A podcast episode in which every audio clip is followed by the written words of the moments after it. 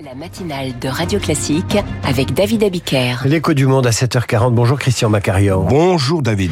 Hier, une frappe russe sur des civils ukrainiens a causé une véritable tuerie parmi la population civile. Cette désolation n'a pas empêché Vladimir Poutine de prétendre construire un nouveau monde, ni d'accuser les Occidentaux de créer un nouveau rideau de fer autour de la Russie. Pourquoi cette nouvelle escalade? Le village se nomme Groza. Il est situé près de Kupiansk, dans la province de Kharkiv. Il comptait seulement 330 habitants.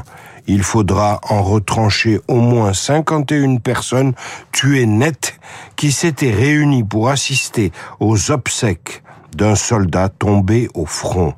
Hier, un missile russe a frappé ce lieu qui n'a absolument rien de stratégique. Ce n'est pas une erreur de tir, ni un ordre isolé, c'est l'application du concept de guerre totale, selon lequel tout doit devenir une cible, au front comme à l'arrière, afin de ruiner tous les espoirs de l'ennemi. La preuve, Hier encore, au sud, dans la région de Kherson, c'est un hôpital qui a été visé et entièrement détruit.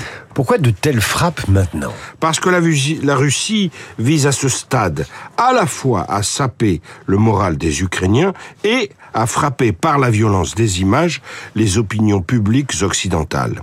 Images absolument horrifiantes, dit la coordinatrice humanitaire de l'ONU sur place. Après avoir lancé sa contre-offensive le 8 juin 2023, l'Ukraine affronte non plus un, mais deux dangers. L'un est bien sûr l'armée russe, qui recrute de nouvelles troupes en profitant de l'avantage démographique qu'elle a sur les forces ukrainiennes. Et l'autre danger L'autre, c'est la lassitude des opinions publiques occidentales, fatiguées par ce cortège mortuaire qui envahit leurs écrans et par ce sentiment d'impuissance qui accompagne la guerre d'Ukraine. Or, il ne faut pas, non, il ne faut pas s'habituer à l'horreur, ni la subir comme une rengaine ou comme une fatalité.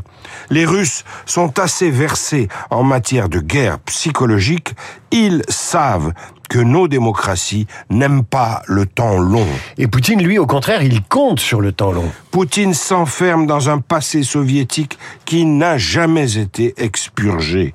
Hier, il a osé déclarer un nouveau rideau de fer est en train de se créer. Ce n'est pas nous qui le créons, ce sont les Européens. Il a ajouté qu'il n'y a pas de conflit territorial en Ukraine. La mission de son pays est, je cite, de construire un nouveau monde et de poser les principes sur lesquels le nouvel ordre mondial sera fondé. Ces propos sont obscènes et aberrants. Que peut-on bâtir d'autre qu'un enfer? Sur des dizaines de milliers de morts et sur des montagnes de ruines il faudra demander aux Arméniens, Christian, à la une du point cette semaine, une civilisation en péril. À suivre Augustin Lefebvre en promenade avec les chiens de président. Ça n'a rien à voir. Radio Classique, il est 7